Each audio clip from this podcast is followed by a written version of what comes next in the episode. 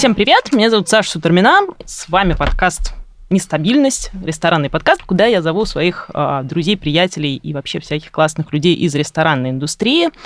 И сегодня тема у нас такого практического, горячего свойства, примерно такого же горячего, как наша студия, потому что в ней очень душно. Мы поговорим про хлеб. А, я давно думаю о том, что хлеб почти везде у нас в ресторанах в Москве невкусный. Найти вкусный хлеб это как бы вообще просто rocket science. И при этом ты приезжаешь во Францию, ты приезжаешь в Италию, все классно, и ты вообще ешь хлеб и не поправляешься. Как всегда, мы немножко поговорим про худобу. А в Москве ты просто заб, ну, забиваешь на это и думаешь, да, я не буду есть хлеб. Но ситуация, кажется, чуть-чуть поменялась. И сегодня мне об этом расскажут Даниил Никитин, пекарь булочный «Батон», и Оля Киселева, а, гастрономический журналист и основатель проекта «Олен хлеб». Привет! Что, как дела? Привет. А, привет, привет. Э, ну что, как дела? Тут душно, как, как в общем-то, как у нас всегда в пекарне. А, ты знаешь, вот э, странно, я сегодня э, и за завтраком, и, и, и в обед я питался в ресторанах сегодня. Э, Роскошный ты человек, Данил. Да, ну, спасибо. Вот, но э, нигде не, не подали хлеб и даже не предложили хлебную корзину купить за деньги. А как тебе кажется, это правильно или нет? Ну, ну к сырникам, наверное, странно. Ну, конечно, к сырникам там на завтрак вообще очень странно, хотя э, подают и хорошие блюда, и, в общем-то, э, бриош пожарить это же вообще, ну, как бы лучший завтрак. Мечты. А может, ты не в тех ресторанах был? Я зайду сразу с козырей. А, я уже начала про это говорить. Почему мы, почему в Москве, да и не только в Москве, почти везде, даже в ресторанах, даже в хороших ресторанах с классным концептом, с классной кухней и так далее, а, найти вкусный хлеб – это проблема. Оля? А, ну что сказать, э, ты говорила про другие страны, про Францию, про то, что там всегда все прекрасно. Я бы не делила так на черное и белое, и э, можно найти хороший хлеб, если знать правильные рестораны, скажем так. Их мало по-прежнему, э, эта ниша не занята.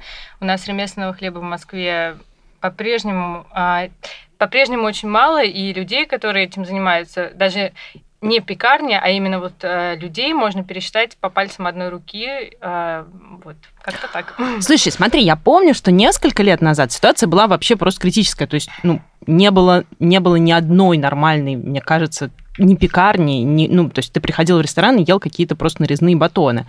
А в какой-то момент, наверное, чуть позже, чем кофейная революция, чем, чуть позже, чем крафтовая революция, но плюс-минус в это время, ну, начало что-то развиваться. Вы помните этот момент? Когда это было?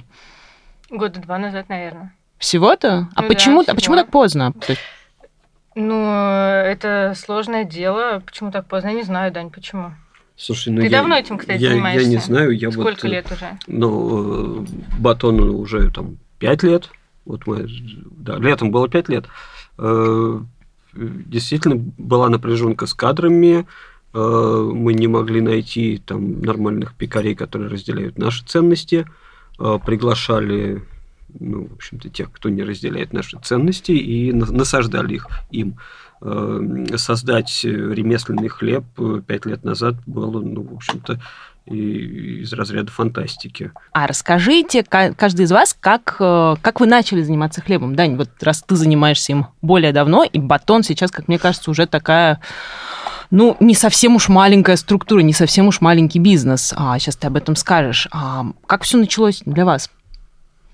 А, для меня вообще началось, э, собственно, с кофейной революции, потому что я э, продолжаю, как раньше, жил э, на Тульской и ходил на Даниловский рынок там, с 80-х годов. Для меня это был ну, обыкновенный, там, как вместо продуктового.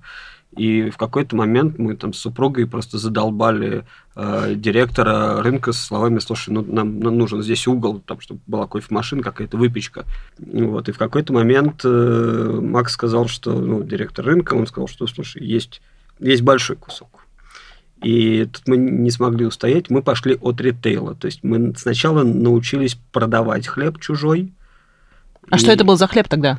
Это был э, хлеб моего приятеля. Он как раз тогда только, только пытался сделать э, ремесленную пекарню. Э, из нее, ну, собственно, он ее и сделал, и она называлась главхлеб. Ой, я помню таких. Вот. К сожалению, они, по-моему, прекратили сейчас свою деятельность по каким-то непонятным ни для кого причинам. Мы с ним проработали полтора года.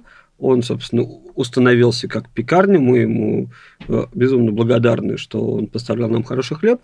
Но в какой-то момент мы поняли, что э, очень тяжело влиять на чужое производство. Когда Мгм. ты, ну, ты не можешь ничего сказать, ты не можешь э, объяснить, что ты хочешь. Ты не можешь транслировать желание покупателя производителю. Хочешь что- сделать хорошо, сделай сам. Да, хочешь сделать хорошо, сделай сам. Пошел, отучился, нашел единомышленников, э, поставили одну печку, э, продали машину, купили еще одну печку и начали потихонечку вот как-то обрастать оборудованием. И, А как вы учились печь хлеб? Ну, для этого у нас, э, во-первых, есть иностранные школы. А, во-вторых, у нас есть кладезь знаний YouTube. Есть такое. Э, В-третьих, есть чудесная э, тусовка маньяков-хлебопеков, которые, в общем-то, всегда подскажут, э, начиная от каких-то совсем базовых вещей по формовке и заканчивая там, настолько углубиться в микробиологию, ну, я уж не знаю, они там чуть ли не ДНК э, дрожжей разбирают. Окей. А, смотри, и вы вот начали печь хлеб сами, обрастать оборудованием, продавали, продавали, продавали, постепенно это набирало обороты. А, Да. и это под- в какой-то момент, по-моему, вы стали открывать новые точки или что-то еще. То есть э, батон разросся каким-то образом. Ну да, мы из одной точки там открыли, вот когда мы поняли, что вот он Даниловский рынок э, начал развиваться, начинают развиваться другие рынки, мы пошли и работали несколько лет на Усачевском, э, когда там прекратили люди ходить за продуктами питания, нам пришлось закрыть булочную, потому что ну, невозможно продавать продукты питания там, где их э, едят. это вот. правда. Э, И в какой-то момент поняли, что спальные районы Не с охвачено. с большим э, удовольствием принимают небольшие вот эти булочные, э, в которых они могут купить вкусный хлеб. Да, там приходится держать цену ниже, чем э, на рынке. Но, но все равно она в рамках разумного, то есть без потерь. И сколько у вас сейчас точек?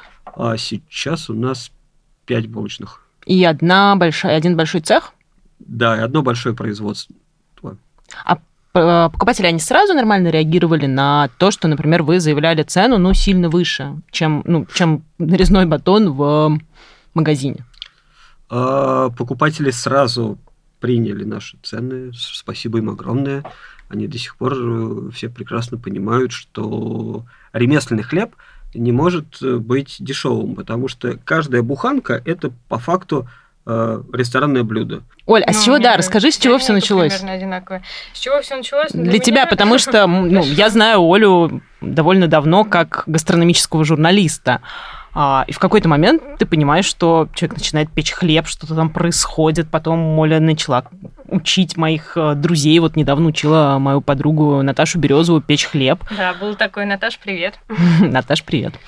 А, Для меня это очень личная история. Я хотела переключиться с журналистики. Я всегда знала, что я хочу попробовать себя на кухне. И как-то сложились так звезды, что я попала на кухню юности и начала учиться печь хлеб. А, Мне все сразу очень нравилось, но я никогда не думала о том, чтобы открыть сразу пекарню или кафе или что-то такое. То есть я развивалась очень планомерно, а, как это происходит и до сих пор. а, Спустя три года очень шаг за шагом а, я никуда не спешу, потому что есть какое-то понимание, что эта тема которой можно заниматься очень долго, и мне это нравится, и, и как бы хочется это делать, потому что действительно тема безумно объемная, и можно учиться бесконечно. А этому. что ты делаешь сейчас? То есть как устроен проект Олин Хлеб сейчас? Сейчас у меня есть команда. а, Вот она начала собираться год назад, когда у меня увеличился объем, я просто поняла, что я не справляюсь дальше одна. А, По-хорошему, эта команда должна была появиться раньше, но вот я никуда не спешу, опять же. А, Сейчас у меня работает э, три человека. А, Я занимаюсь всей э, организаторской работой, э, занимаюсь собственным бесконечным обучением, развитием и так далее. Ну, в общем, это такая глобальная работа. Я не стою сейчас каждый день а, на кухне, не формую хлеб, как это было там еще полгода назад. Но все равно я морально каждый день там, каждый, каждое утро, когда девочки приходят на смену, мы в чате на связи, и вот буханки, отформованные тесто, все там, все я вижу. А куда ты сейчас продаешь, э, продаешь хлеб? Сейчас мы делаем а, хлеб для ресторанов, а для баров это бар Бомбуле, бар Вода. А, да, там вкусный несколько... бомбуле. Спасибо. А, еще несколько проектов, а, несколько каких-то моих знакомых, которые устраивают ужины. А, например, мясник Петя Павлович регулярно меня заказывает на свой ужин хлеб. Петя, привет. Просто страна приветов. А, да, страна, где все друг друга знают. А, все друг друга поддерживают. Вот. Также у меня есть э, постоянные покупатели, это вообще отдельная история, отдельная тема. Все эти покупатели, вернее, не все, а очень многие со мной с самого начала. И, как правило, если человек э, покупает однажды хлеб у меня, то он всегда возвращается. Поэтому вот покупатели это на самом деле то, не то чтобы на чем держится моя энергия, но я получаю колоссальную отдачу от э, покупателей и огромную поддержку. И вот к разговору о цене, э, для меня каждое повышение цены давалось очень сложно. У меня одна ценовая линейка, а у меня весь хлеб стоит 300 рублей. Это хлеб. Mm-hmm. Мы не говорим о бриош, там чабат, о чабате и других. Так вот, каждое повышение цены мне давалось безумно тяжело. 300 рублей он стоит с Нового года, а до этого он стоил 250, 200, соответственно. И а, когда мне писали в очередной раз покупатели, что вот, Ольга, мол, можно вас заказать э, там на послезавтра хлеб, я говорю, да, конечно, только вы знаете, есть один момент, у нас теперь хлеб стоит э, чуть-чуть дороже.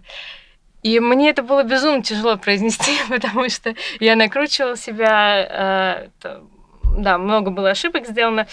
И люди отвечали мне настолько неожиданно, они говорили, Ольга, ну мы вас поздравляем, ну наконец-то, сколько можно уже, конечно, конечно. Конечно, 300. он должен стоить дороже. Uh, да, поэтому, поэтому покупателям огромное спасибо, и они дают огромную поддержку. А где ты училась печь хлеб? Это, ну, мне сложно представить, что ты просто берешь и начинаешь, э, не знаю, по роликам в Ютьюбе выпекать, выпекать хлеб, там как-то вот это, да, с дрожжами что-то делать. Очень сложно начать самостоятельно учиться, потому что ты вообще никак не ориентируешься в пространстве. И первое, что нужно сделать, если вы хотите что-то понять, это, наверное, найти хороших учителей. А, вот для меня таким учителем первым стал Иван Шишкин и его команда на кухне, а, плюс э, книги, а, сайты, ну, сайты скорее нет, но книги, да, я заказала очень много книг с Амазона. А, естественно, это все книги на английском.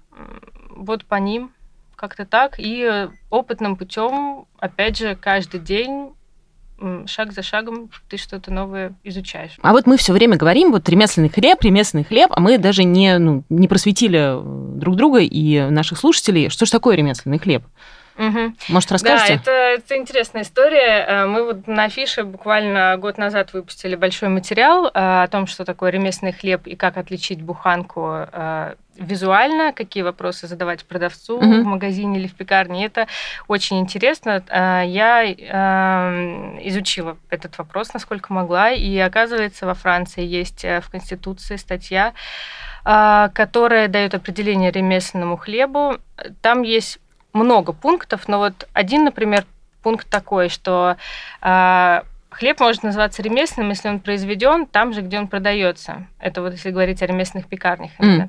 Потому что ты таким образом можешь контролировать э, процесс, качество и так далее. И если, например, ты э, отформовал хлеб в одном месте, отпек в другом, продал в третьем, здесь уже как бы цепочка. Вопросики есть. Вопросики, да, есть, возникают.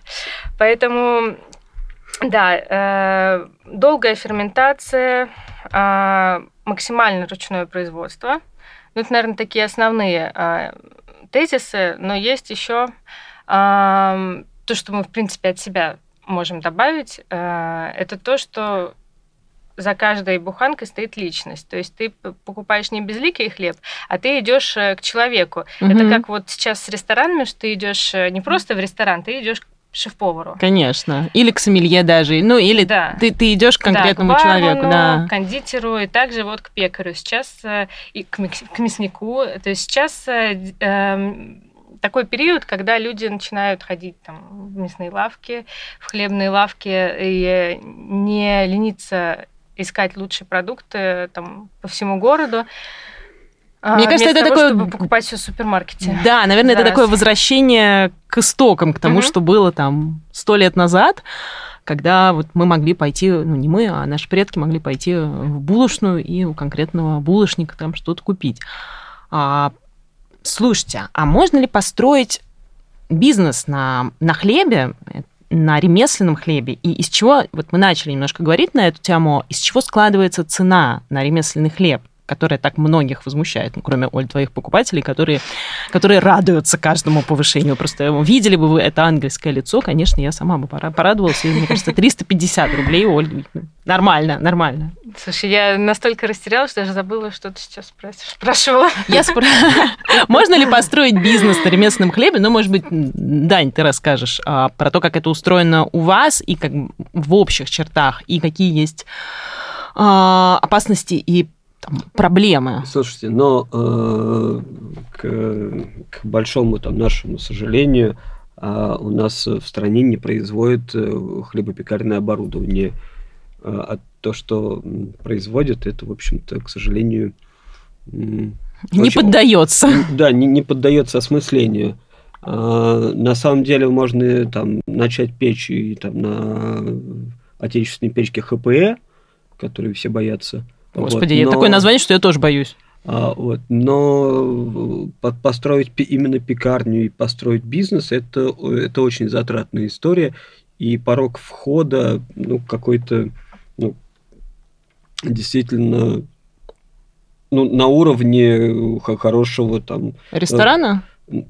Да даже, ну, вот, да, на уровне хорошего ресторана с хорошим интерьером. Я абсолютно согласна с Даней, потому что действительно открыть пекарню в самом лучшем ее понимании стоит очень дорого. А, поэтому я ее до сих пор не открыла.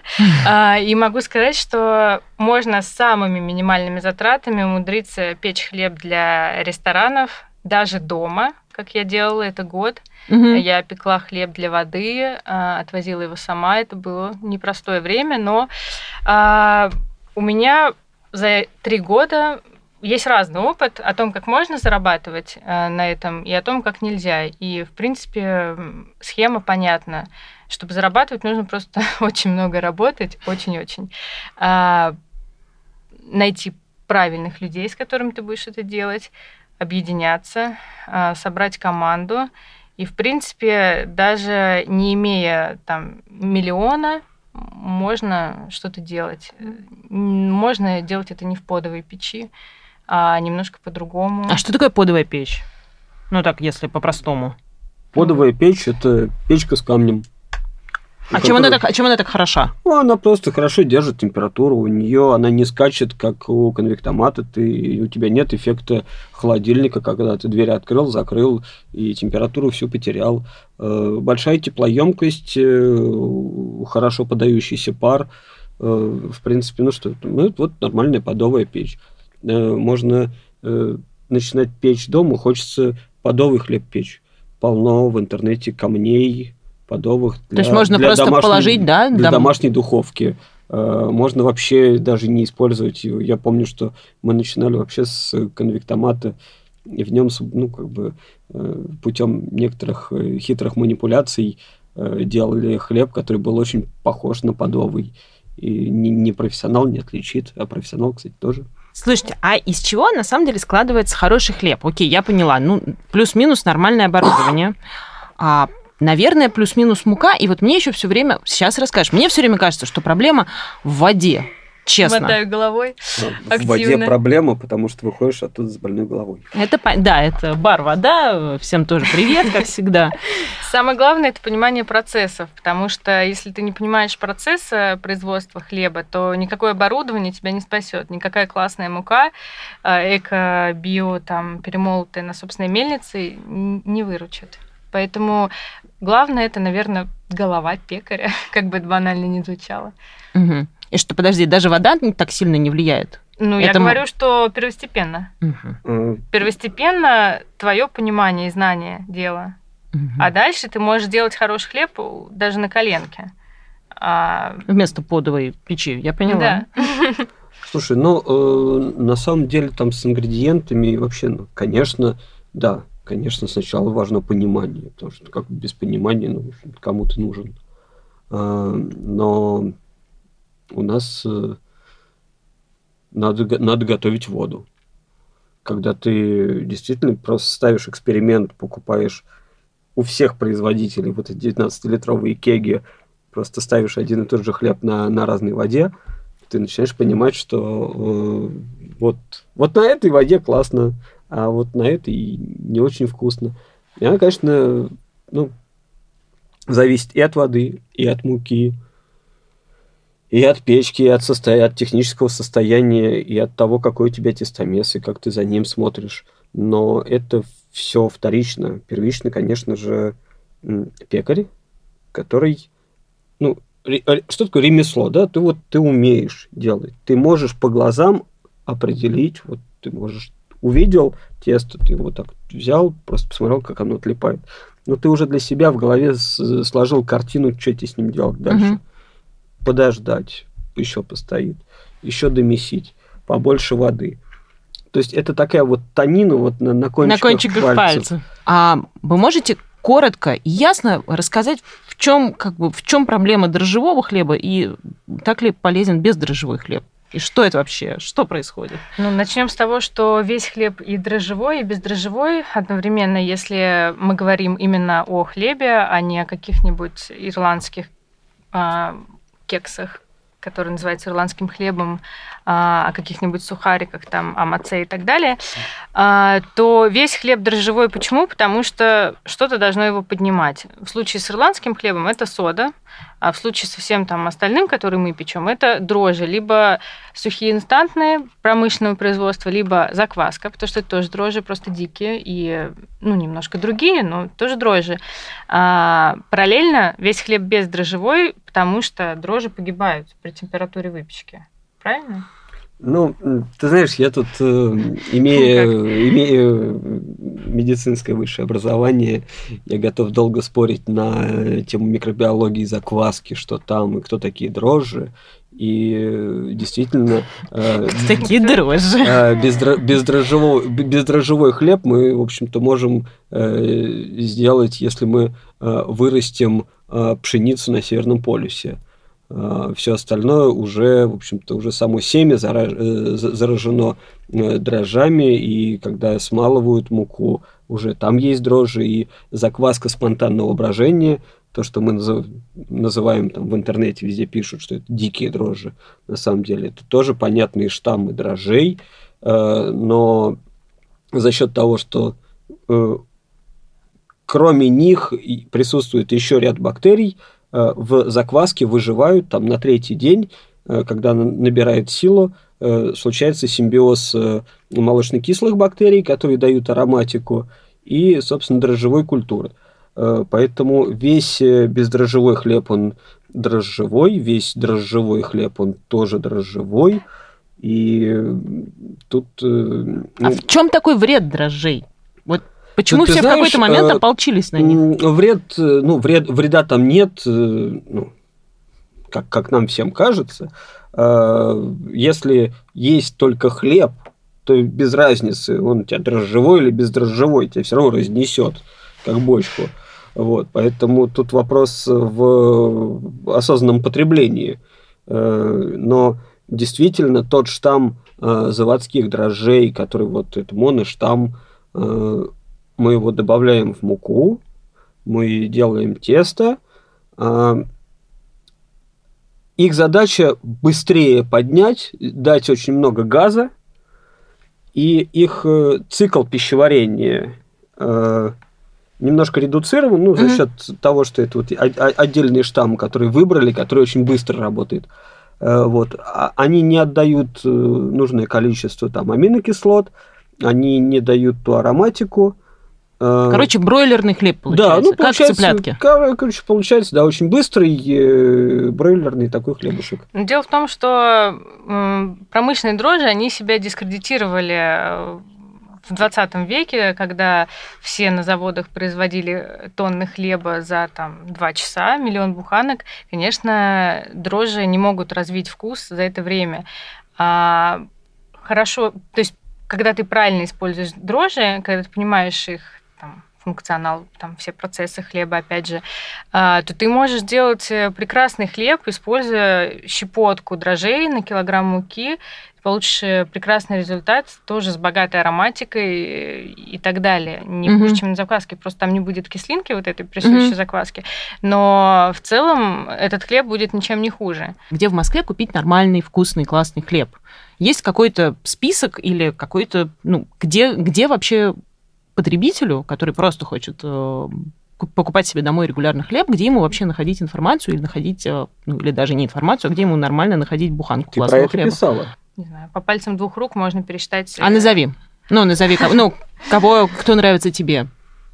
А, слушай, ну кто нравится мне, они все нравятся нормальным людям, поэтому не то, что лично, лично мое отношение, а просто вот нормальный продукт делают, ну, естественно, Печорин. Печорин молодец. А. Ой, да, Печорин, проект. да, да, да, да. Э, А, У них несколько, по крайней мере, точек. А, Живо-здорово, вчера их видели. мгм. Прекрасный хлеб. А, Деликатесен, Делик- конечно же. Мгм. А, Можно ещё? просто прийти, заказать хлеб и сидеть есть. Это Прекрасный тема. ресторан. В Тильде вкусный. Тильда хороший хлеб, да, у них э, пекарь э, доставляет один, с которым Мгм. они договорились, насколько я знаю. А, А, Горыныч. Горыныч, В Горыныче ну, очень вкусный Горыныч, хлеб. Не знаю, я давно там не была, пробовала их хлеб только когда они открылись, Мгм. поэтому я знаю, что у них какие-то изменения, поэтому А. сейчас не могу ничего сказать. А по поводу пинча, что ты думаешь? Там, вот, по-моему, они пекарни. Мне нравится. Ну, э, подожди, вот э, на углу Бронной и бульвара... как Рэми, называется? Рэми, Рэми да, Kitchen Рэми Bakery, да. Вот очень э, хороший, прекрасный Да. хлеб. Причем у них огромный ассортимент, это куча работы. Я просто представляю и знаю, чего стоит э, доработать хотя бы один рецепт э, до какого-то идеала, до какой-то стабильности. И в этом плане все люди, которые делают большой ассортимент и делают это хорошо, это огромный респект. Да, Рэми Kitchen Baker, у них сейчас еще есть э, ресторан на депо отдельный, и у них, да, у них есть на бульваре, у них э, есть бургерная. В общем, да, в Рэми Kitchen Baker очень вкусные. А есть какие-то тренды на хлебном, на, на рынке ремесленного хлеба? Какие-то модные течения? Ну, я думаю, что длительная ферментация это уже скорее как данность, а а не как тренд. Наверное, наверное, все-таки открытость а, какая-то глобальная а, в том смысле, что ты показываешь лица своих пекарей, своей команды, как можно там больше выкладываешь процесса работы именно, ничего не скрываешь, то есть делаешь все максимально в открытую. Да, людям это интересно, люди любят смотреть, как... э, Я сама, при том, что я понимаю, что вряд ли я когда-то э, буду Ну печь и хлеб. еще один момент, на мой взгляд, я не знаю, как э, Даня со мной согласится или нет. А, Мне кажется, тема а, добавления в хлеб а, каких-то дополнительных ингредиентов сейчас немножко отходит на второй план, а на первый план выходит все-таки работа именно с какими-то базовыми вещами, такими как а, время ферментации, температуры, а, вода, а, качество муки и так далее, так далее. Вот эти вот базовые принципы, если ты их, э, если ты умеешь там а, играть вот этими а, вещами, тогда тогда вот в этом проявляется настоящее мастерство. Ну, это вообще такой, наверное, глобальный тренд на простоту. Ко- за которым инте- интересно наблюдать, Совершенно потому что верно. мы отходим вообще в любой сфере, а, связанной с гастрономией, да, там, и с, и с вином, от слишком большого усложнения. Всем, наверное, хочется какого-то а, простого, классного продукта. Ладно, большое спасибо. А, Спасибо, что пришли. Спасибо, что послушали а, подкаст. Мы скоро к вам вернемся. Ставьте оценки в Apple Podcast. И где-то еще на SoundCloud, по-моему, нельзя ставить оце- оценки. Но, короче, всем 5 звезд. Мне особенно. Большое спасибо. Пока-пока. Любите хлеб. Всем, Всем хлеб. пока. Спасибо.